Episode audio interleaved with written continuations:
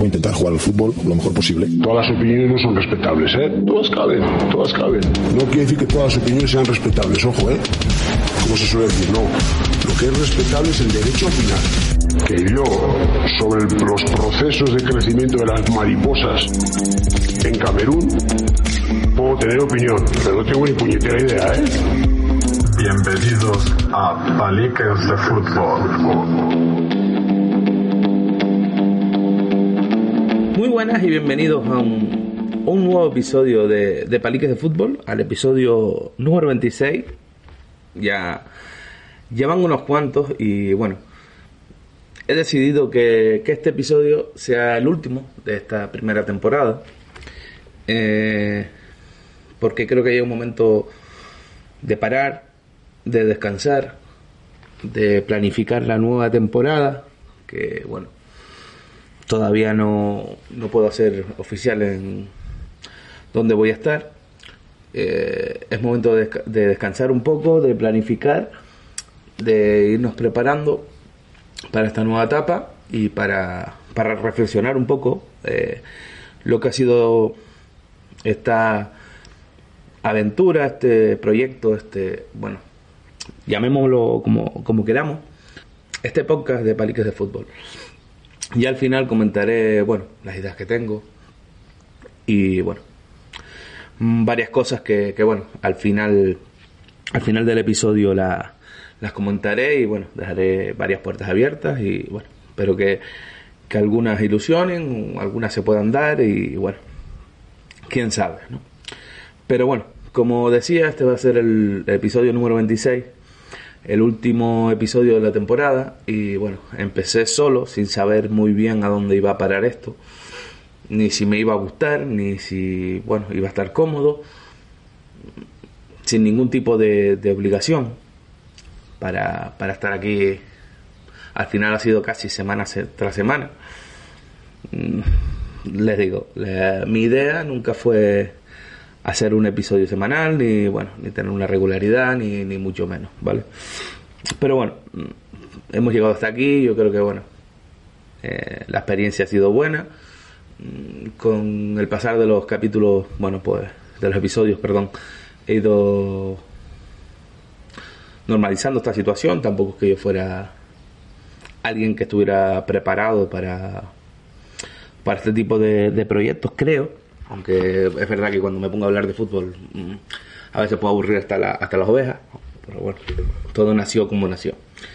Pero bueno, como digo, para no liarme más, en este último episodio eh, voy a estar solo y voy a tratar, aprovechando que, he hecho un, curso eh, llamado Entrenador en Positivo, que presentó el, el comité de entrenadores, y bueno, he sacado se han generado varios debates en el curso, he sacado muchas cosas positivas, que de eso se trata, y bueno, pues voy a aprovechar esos debates y voy a voy a hablar sobre ellos y voy a expresar mi opinión, eh, dudas que, que quizás he tenido, mmm, diferencias con, con otros compañeros que han hecho que han hecho el curso y que bueno, de eso se trata de cuando se abre un debate de, de escuchar a todo el mundo y ampliar mira.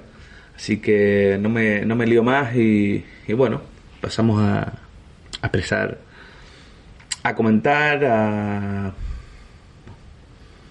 a bueno, quizás me estoy liando mucho, pero claro, debatir yo solo es complicado, estoy loco, pero, pero no, no para tanto. Así que nada, paso a continuación a, a poner el primer tema que se nos planteó y a dar mi, mi punto de vista, ¿vale? Pues como digo, el curso se llamaba Entrenador en Positivo y dentro de dentro de, del primer tema o del segundo tema, no recuerdo ahora bien, estoy mirándolo, eh, nos, planteaban una, una pregunta eh, relacionada con el término ganar en el fútbol base, siendo un entrenador en positivo. Ganar, pero vamos, ¿qué, qué, qué significado debe tener, o para nosotros tiene, el significado ganar en diferentes roles, como son los deportistas, los familiares, espectadores, los árbitros, los entrenadores y los clubes. Vale. Y bueno, eh, está claro que si vamos a lo trivial, pues ganar es ganar. Estamos hablando de un deporte como el fútbol, podríamos caer en el error o la generalización de que ganar es ganar el partido. Pero claro, aquí está toda la, materia que se dio en el, en el curso, que es a donde deberíamos llevar, llegar todos.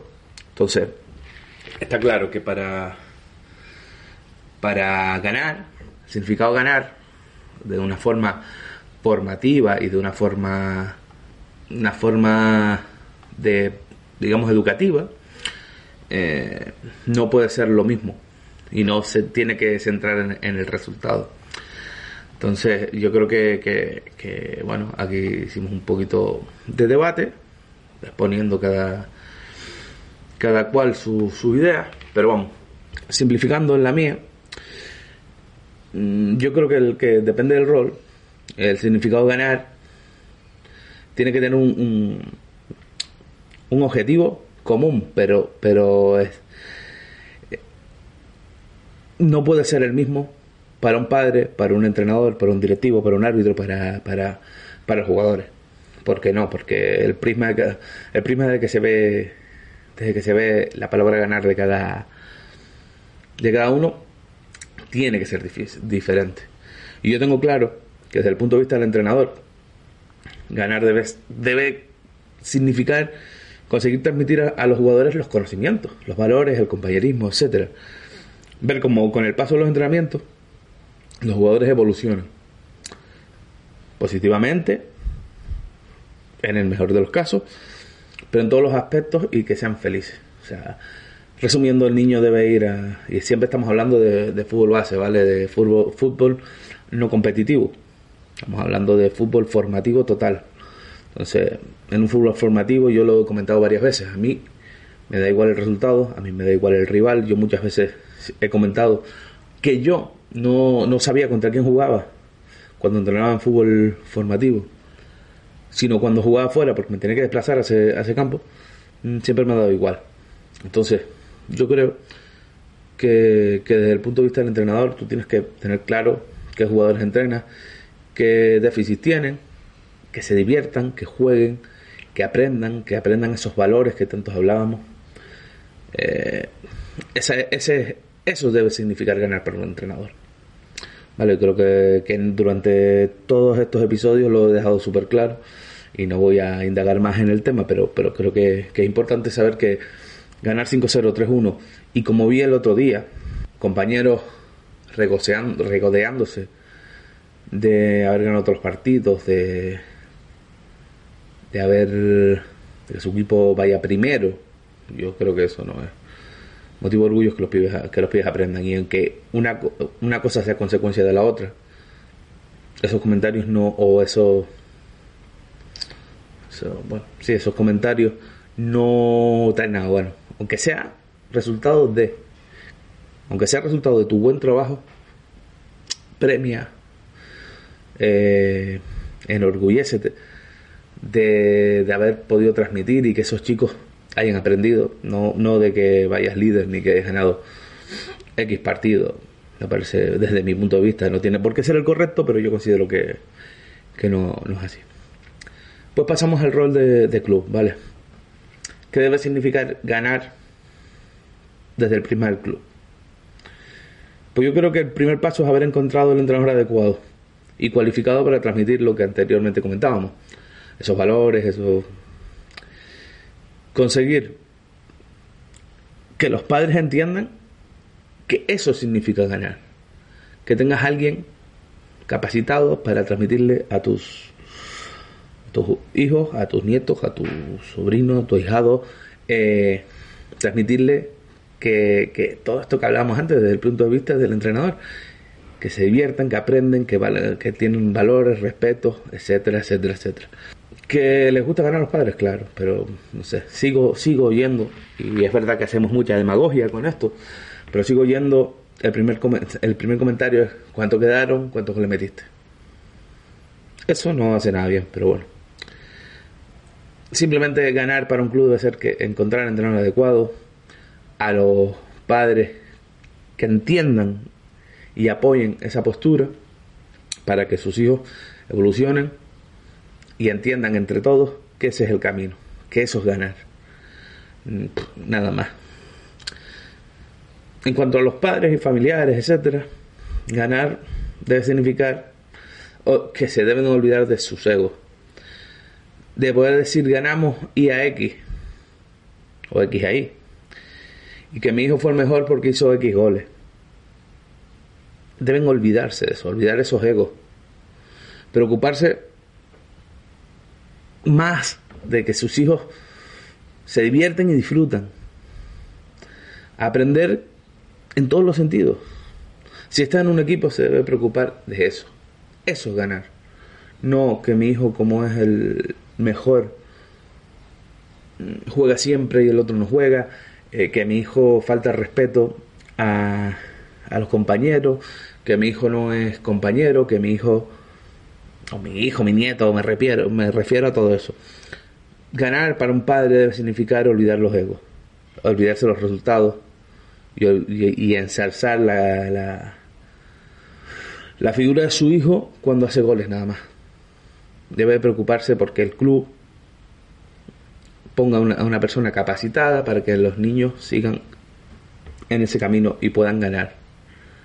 Ganar en eso, no ganar en goles porque de qué sirve que ganen 7-0, 7-1, 8-2, 4-0, si el niño no aprende, si él apenas toca la pelota, si el niño no disfruta, si el niño tiene miedo de tirar porque sabe que se la tiene que dar a aquel porque aquel le pega más fuerte y puede meter el gol.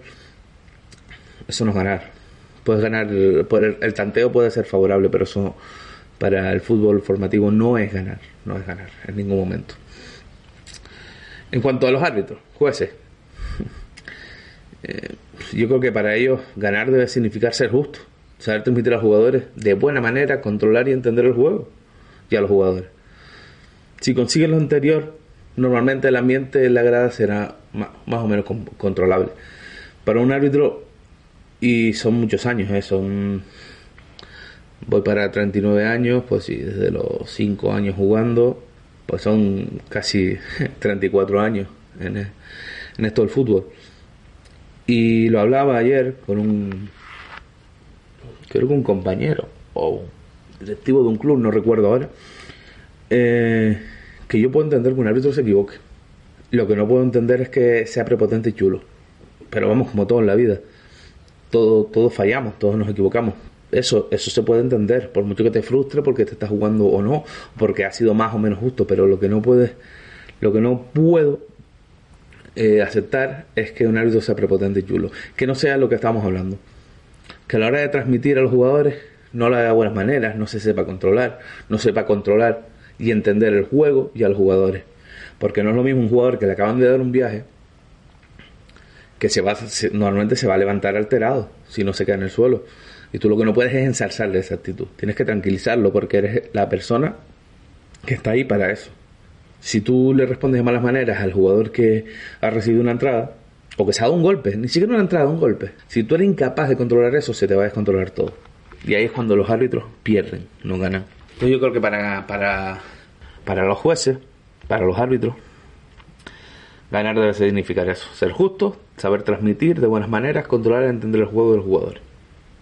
Básicamente, no, no creo que ellos ganen de ninguna otra manera. Y por último, yo creo que es lo más fácil, los jugadores. Ganar para ellos en el fútbol formativo debe significar asimilar, evolucionar, adquirir todo lo que los entrenadores, refiriéndonos siempre al, a lo que habíamos hablado anteriormente, que es ganar en un entrenador, a todo eso que lo que el entrenador le transmite y que se diviertan.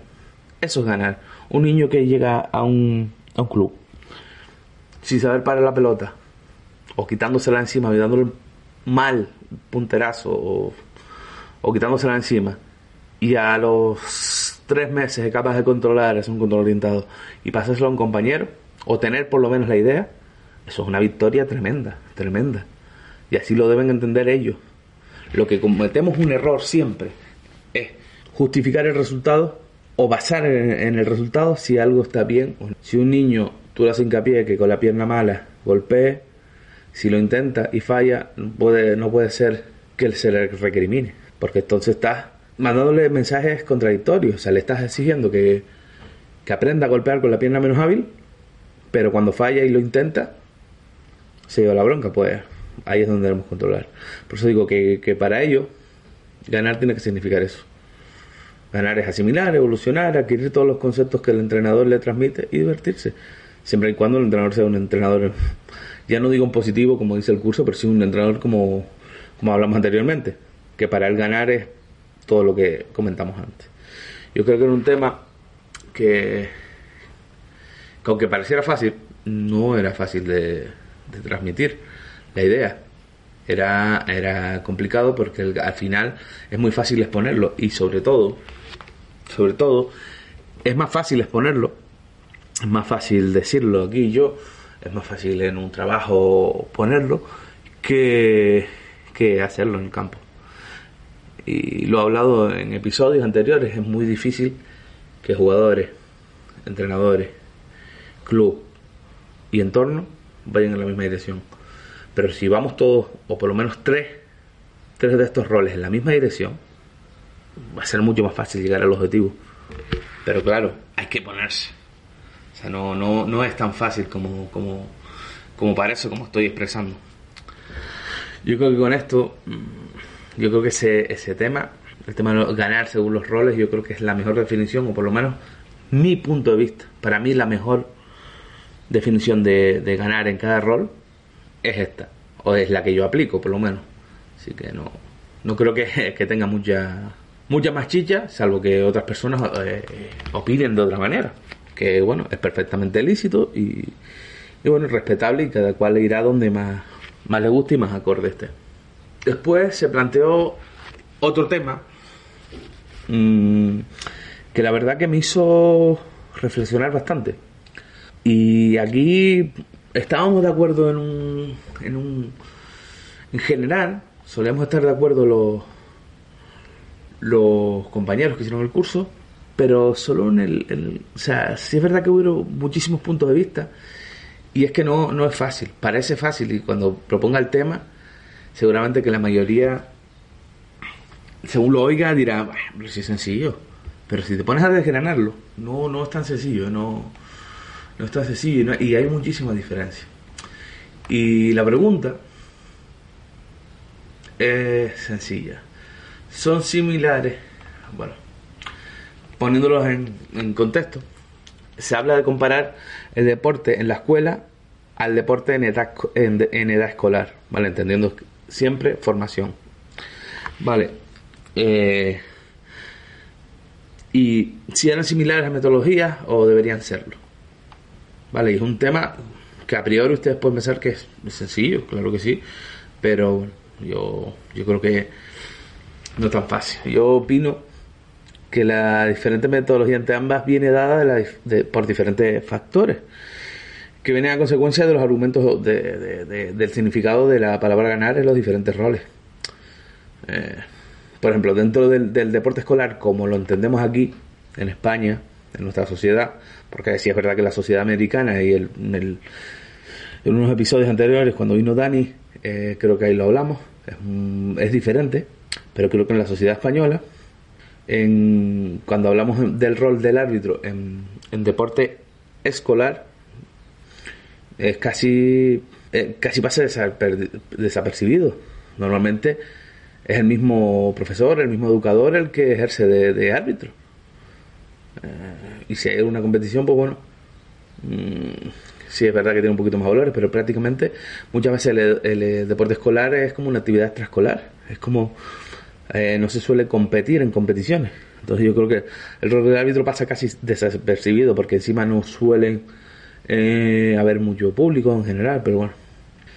Eh, yo creo que esto es sencillo. El rol de- del educador o el entrenador, mm, por normas generales en el deporte escolar, es mucho menos exigente. Es mucho más lúdico, mucho más formativo, aunque formativo debería ser en, las en los dos roles.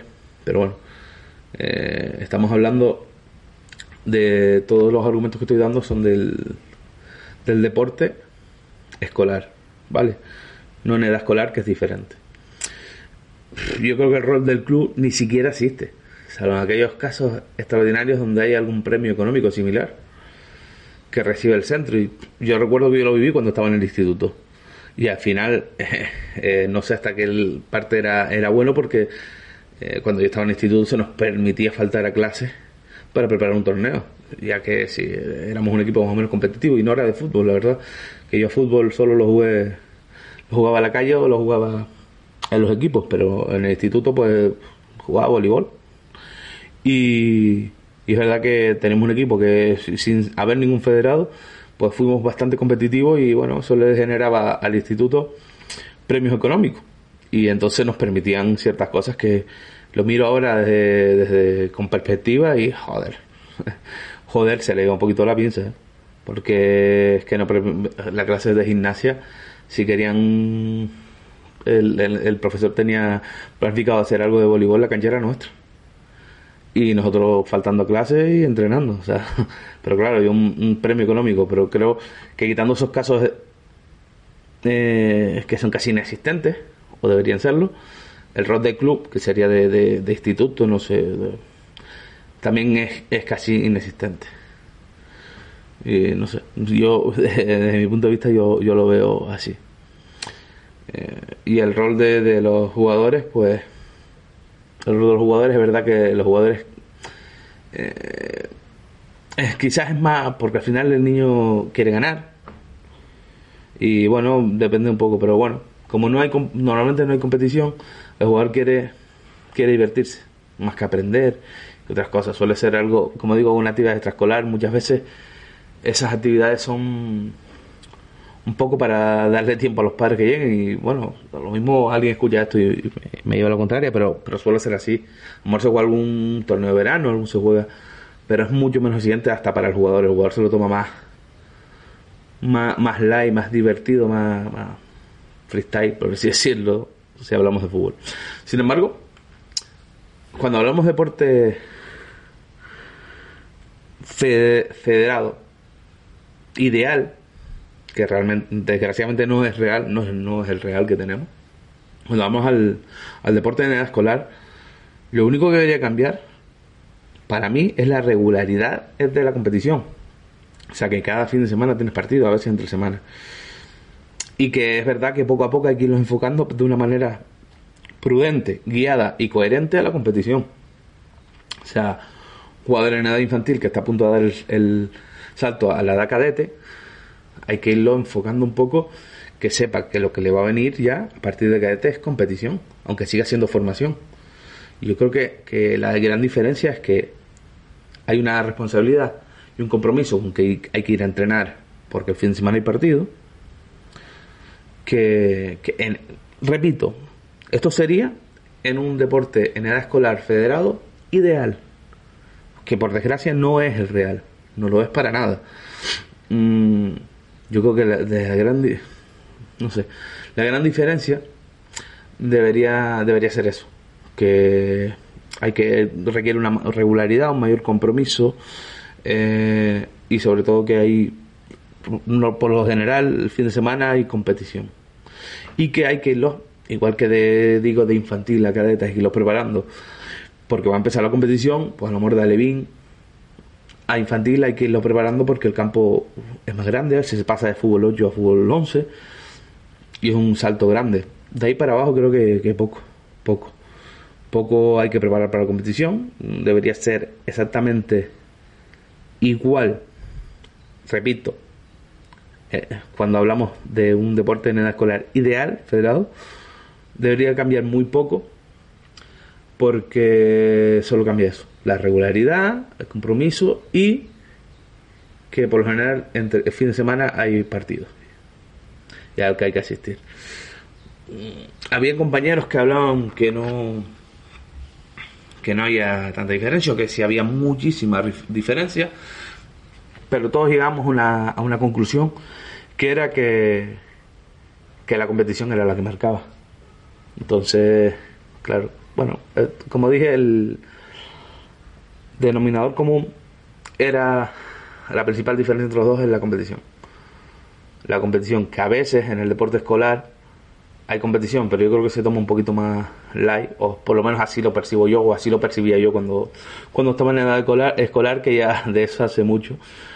Pero bueno, yo lo, de, lo, lo recibí así, o sea, lo entendía así. Y bueno, poco más.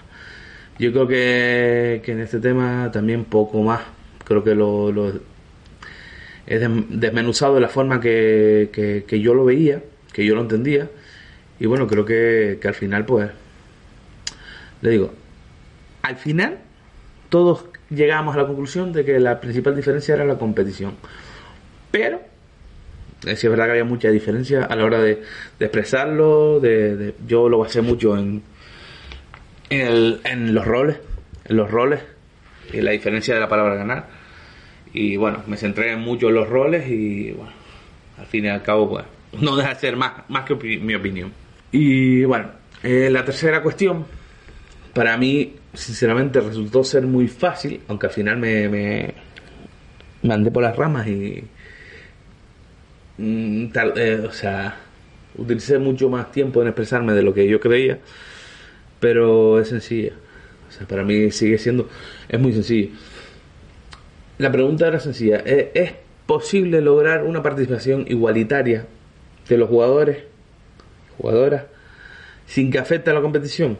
Debemos priorizar la participación de todos, aunque para ellos resulten que sean en, ocasiones muy desfavorables. O sea, lo que viene siendo y lo que viene explicando todo esto es si en el fútbol base eh, debe primar la participación o la competición. los que me conocen y bueno, eh, los que hayan oído algún episodio de este podcast saben que mi, mi idea es muy clara. Es muy, muy, muy clara. Cuando se. Al final son dos cuestiones. Priorizar la participación. A pesar de que los resultados puedan ser desfavorables, yo creo que. Claro que hay que priorizar. O sea. Y el que no priorice no es buen formador, no es buen entrenador. O sea, el que dude, el que dude que debe priorizar la participación ante los resultados, no está capacitado para entrenar niños. Y en eso soy totalmente, o sea, radical. Entendiendo que es mi forma de verlo, mi forma de entenderlo. Yo, si trabajo en un club y de mí dependen los entrenadores, entrenadores que de infantil para abajo, estén más pendientes de, de, los, de los resultados y que los niños no jueguen mínimo medio partido. Desde mi punto de vista, mm, está fuera está fuera. Y bueno, puede ser que yo no, que no sea la más acertada o que yo no acabe formando jugadores profesionales. Probablemente. Yo no voy a, no voy ahora a ser de, de evidente ni, ni de bruja. Pero lo que sí tengo claro es que de fútbol 8 y en infantiles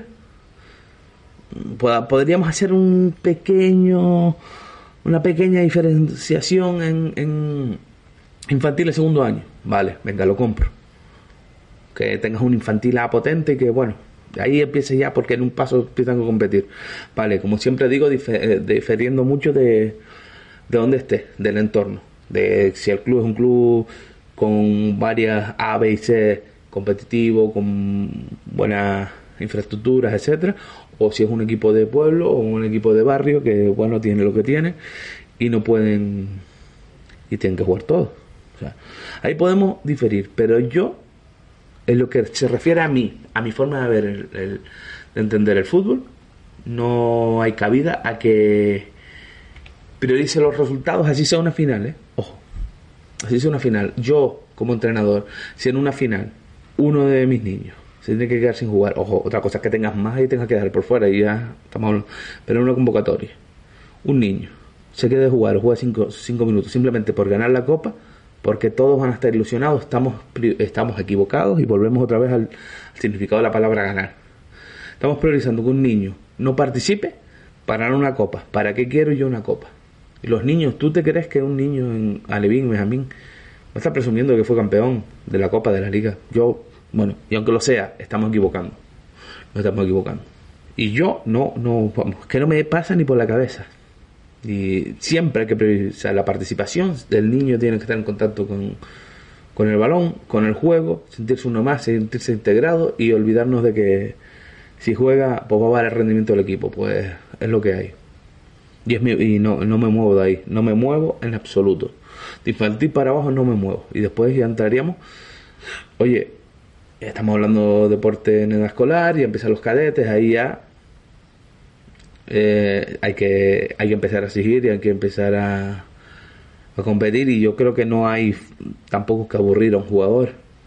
Eh, y, y siempre hablo de mis ejemplos. Pese que siendo cadete segundo año, debuté en regionales, cadete primer año, me convocaban una semana así, una no.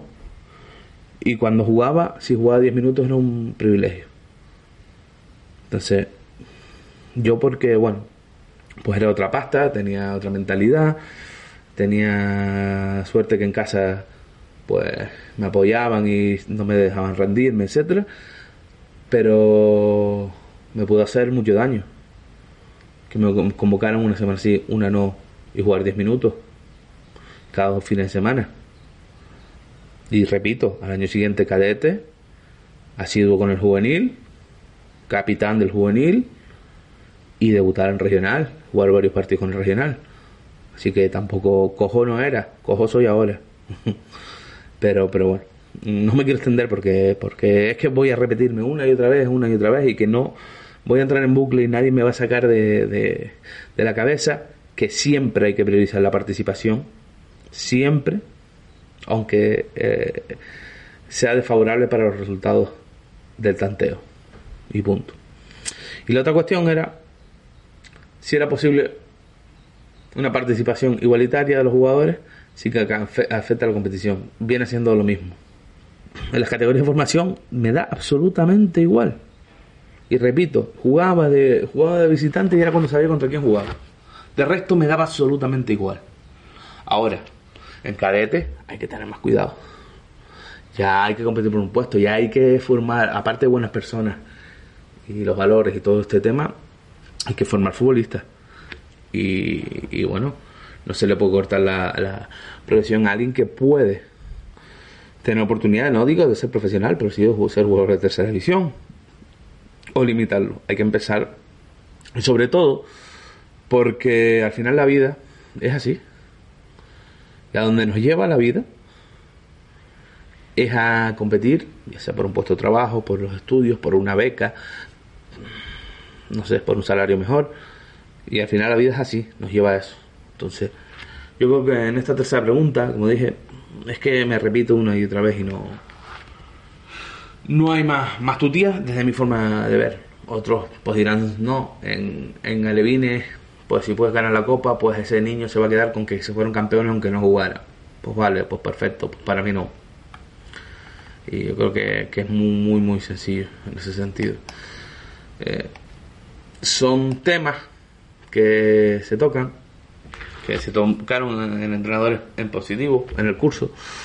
Y bueno, después tuvimos que, tuvimos que hacer una- unas tareas que bueno, que, que te da a pensar y, la verdad que me hicieron reflexionar bastante bien sobre conflictos, situaciones en conflicto donde el jugador sufre y cómo actuamos nosotros. Pero bueno, yo creo que eso ya hemos puesto ejemplos en, en diferentes episodios del podcast. Y bueno, es verdad que si miras con, con retrospecti- retrospectiva, como se diga, que se me trabó la palabra, todos los entrenadores nos hemos equivocado. Y eso me lleva a concluir todo esto con la evolución de los entrenadores. ¿vale? Ningún entrenador que yo conozco es el mismo, lo de mi generación, obviamente, es el mismo entrenador de cuando empezó. Yo tampoco. Siempre digo que empecé creyéndome que sabía, enseguida me di cuenta que no sabía, decidí formarme, me formé y a día de hoy sigo formándome, sigo haciendo cursos, sigo procuro hacer cursos todos los años de reciclaje o simplemente para, para mantener la mente abierta. Mm, a veces vas a ver un partido, vas a ver un entrenamiento de algún equipo que te coincide y yo no voy con la mente cerrada. Conozco muchos compañeros que van con la mente cerrada, que una vez sacan el título, ya ellos saben y es su forma. Y está claro que cada entrenador, cuando acaba el título, pues tiene una forma. O sea, no salimos copias. Tenemos nuestra forma de entender el fútbol perfectamente. Y eso no quita que nos hayamos formado en el mismo sitio y que uno sea mejor, que sea, otro sea peor. Son diferentes formas diferentes fórmulas que a veces te funcionan en un club, en un grupo y en otro no. Incluso muchas veces con ese mismo grupo, en dos, en dos categorías distintas, la evolución de los chicos, lo que te funciona un año no te funciona al otro. Y cuando digo chicos, te puedo hablar perfectamente de fútbol profesional. Ya lo vemos, entrenadores que un año consiguen unos éxitos con un bloque, al año siguiente con el mismo bloque prácticamente, mm, no les funciona. Eso es la vida, eso es la vida. Y conozco muchos compañeros que se piensan que, que tienen la, la tabla de, de Moisés y que lo que dicen va a misa y que ellos lo que saben, saben. Yo no. Yo el otro día comentaba con un compañero que estaba viendo un entrenamiento de Benjamines y vi dos ejercicios y me gustaron muchísimo. Además, perfectamente adaptables para categorías superiores. Y hay que han apuntado. Y lo hablaba el otro día con, pues no recuerdo, bueno, creo que con el editor del podcast, que me mandó un mensaje le dije, estate quieto que me acabo de despertar. Ahora te respondo porque estaba diseñando un entrenamiento durmiendo en un sueño y se me va a olvidar, tengo que apuntarlo. Y puede sonar absurdo, pero, pero se me ocurrió durmiendo. Y bueno, tengo que probarlo a ver si funciona. Entonces, no debemos estar cerrados, como entrenadores no debemos estar cerrados a, seguir progresando, a aprender de cualquiera, de un entrenador de Benjamines. Es que tendemos, mira, eh, en, en todos estos años que llevo en el fútbol, siempre veo el mismo error ¿vale? Y es que, aparte que un día estamos en un regional, en un A, en un B, en un cadete, en un infantil, a veces estamos por encima de unos compañeros, en categorías me refiero, y a veces estamos en el, en el de la categoría inferior. Y siempre se tiende la mayoría a creerse mejor que el que está, pues si yo estoy en el infantil y el otro está en el cadete, el del cadete tiende a creerse mejor que el del infantil. ¿Por qué?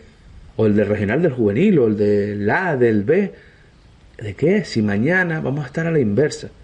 Y yo a lo mejor hoy soy tu, soy tu coordinador y mañana eres tú el mío. Mañana eres tú mi director deportivo y yo un entrenador de la base.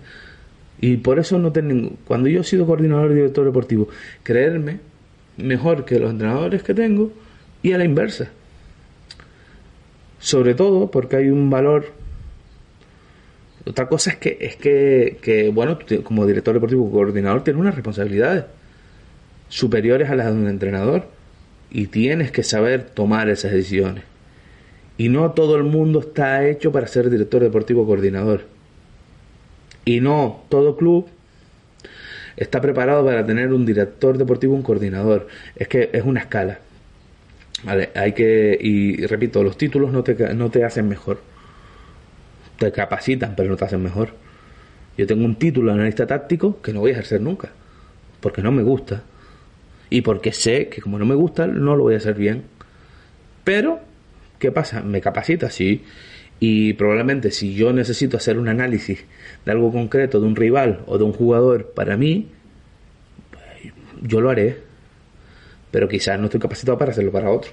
Y yo lo sé, yo no me escondo debemos conocer como todos, como cuando somos futbolistas, cuando somos entrenadores, cuando somos trabajadores, cuando somos eh, líderes de un grupo, cuando somos, mm, hablo ya de la vida, cuando somos jefes de alguien, tenemos que saber dónde están nuestros límites todos. ¿Qué se nos da bien y qué se nos da mal? Trabajar en lo que se nos da mal y mantener lo que se nos da bien y no creernos mejor que nadie. Siempre pasa lo mismo. En esta maldita vida y esta puta profesión. Vale, creernos más de lo que somos o creernos mejor, creernos mejor que los demás. Está claro que yo tengo opinión y yo me creo, yo creo que a, X personas es un mal entrenador, pero probablemente no, no, me no crea que soy mejor que entrenador que él por mis conocimientos, sino por las actitudes, por sus capacidades. Porque si tú entrenas a un Benjamín, se me calienta la lengua y no quiero decir nada que me pueda ir. A mí me da igual, pero si tú entrenas un Benjamín, no puedes hacer dos ejercicios mal hechos, estar mirando el móvil y desde que puedas partir. Partido contra el Alvin o contra el Benjamín. No puedes porque a los niños les estás fallando. Eso es un mal entrenador. Tenga título o no tenga título. Me es absolutamente indiferente. Y de esa persona sí me considero mejor.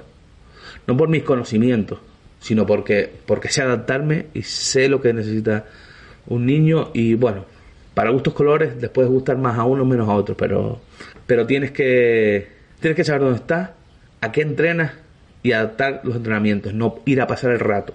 Y ya voy a dejar el tema porque me están viniendo cosas a la cabeza y me termino cabreando y creo que me cambió hasta el tono de voz por lo que estoy viendo aquí en la, en la gráfica. Bueno, con esto termino el, el tema que quería traer hoy, que era las preguntas estas que, que nos hicieron en el, debate que tuvimos en el curso de entrenador en positivo y trasladar un poco mi, punto de vista, aunque es más que evidente. Y para finalizar, mmm, quiero hacer una pequeña reflexión.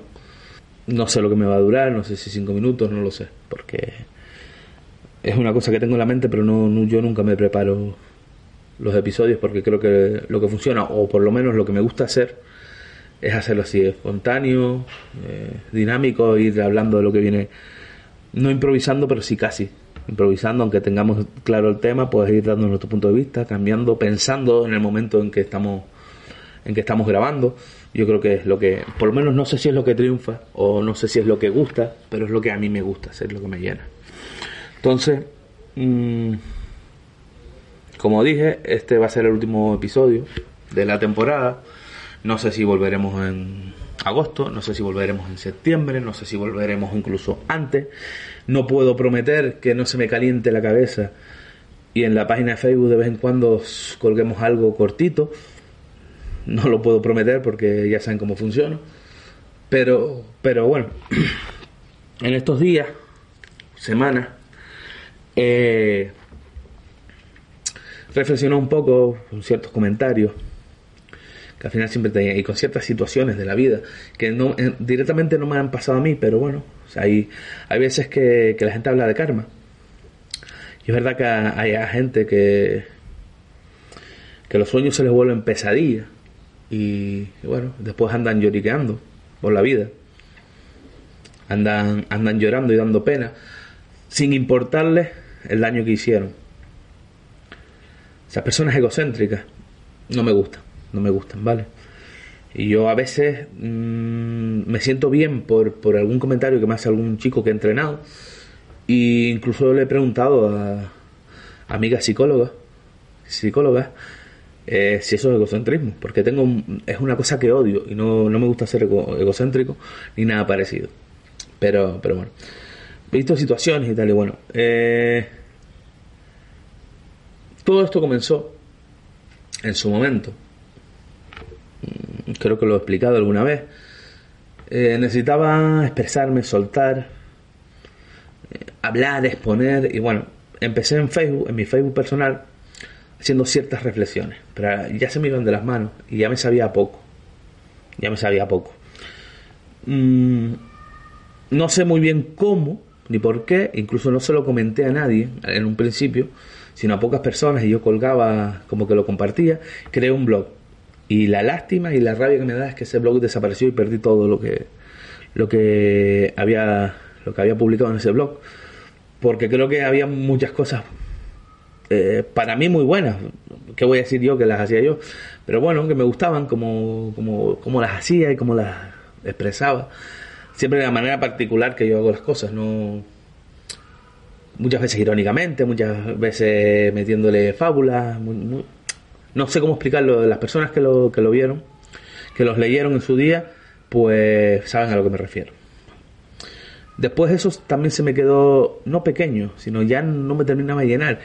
También es verdad que llegó un momento que sentía como la obligación de escribir una vez a la semana. Y no lleva nada, no lleva nada y decidí parar. De hecho, por eso perdí el blog. Porque desapareció y no me di cuenta de no haber entrado. De ese blog salió el origen esa inquietud de escribir, de escribir el libro que publiqué. Y bueno, el libro lo he comentado muchas veces, iba en otro sentido totalmente, o sea, era un libro de anécdotas, de expresiones, de cómo era el blog, era como una recopilación del blog. Por suerte, por desgracia, y por, por inexperiencia, el, el blog se me, el blog, perdón, el, el portátil que tenía cuando había acabado el libro petó, no pude sacar la información, no tenía copia de seguridad por tornillo Y bueno, lo dejé aparcado porque me dio mucho coraje, tardé mucho en hacerlo. Y gracias a eso, pues la vida da vuelta. Y un día se te se enciende una bombilla y dices, coño, ¿y ¿por qué no? Si todo eso son experiencias que yo he vivido, que me han pasado, ¿por qué no las, plam- las plasmo pero en forma de historia? Que al fin y al cabo, pues es mi historia. Y bueno, surgió el libro que publiqué. Y voy un poquito más allá. El libro, mi intención de publicar el libro no era simplemente tener una, dos, tres copias para mí, como un reto personal. De coño, esto lo escribí yo y bueno, pues tengo una edición para mí, una para mis padres, para la familia, algún amigo si le quería y tal. Mm, Poco a poco se me fue yendo las manos, la gente me fue apoyando, me fue tal, mm, gente que, leía algún capítulo suelto, porque no lo publicas? Y bueno, al final hice una, una publicación compartida, que mm, para que lo piense, prácticamente no se gana dinero, no gana dinero, porque casi todo lo invierte.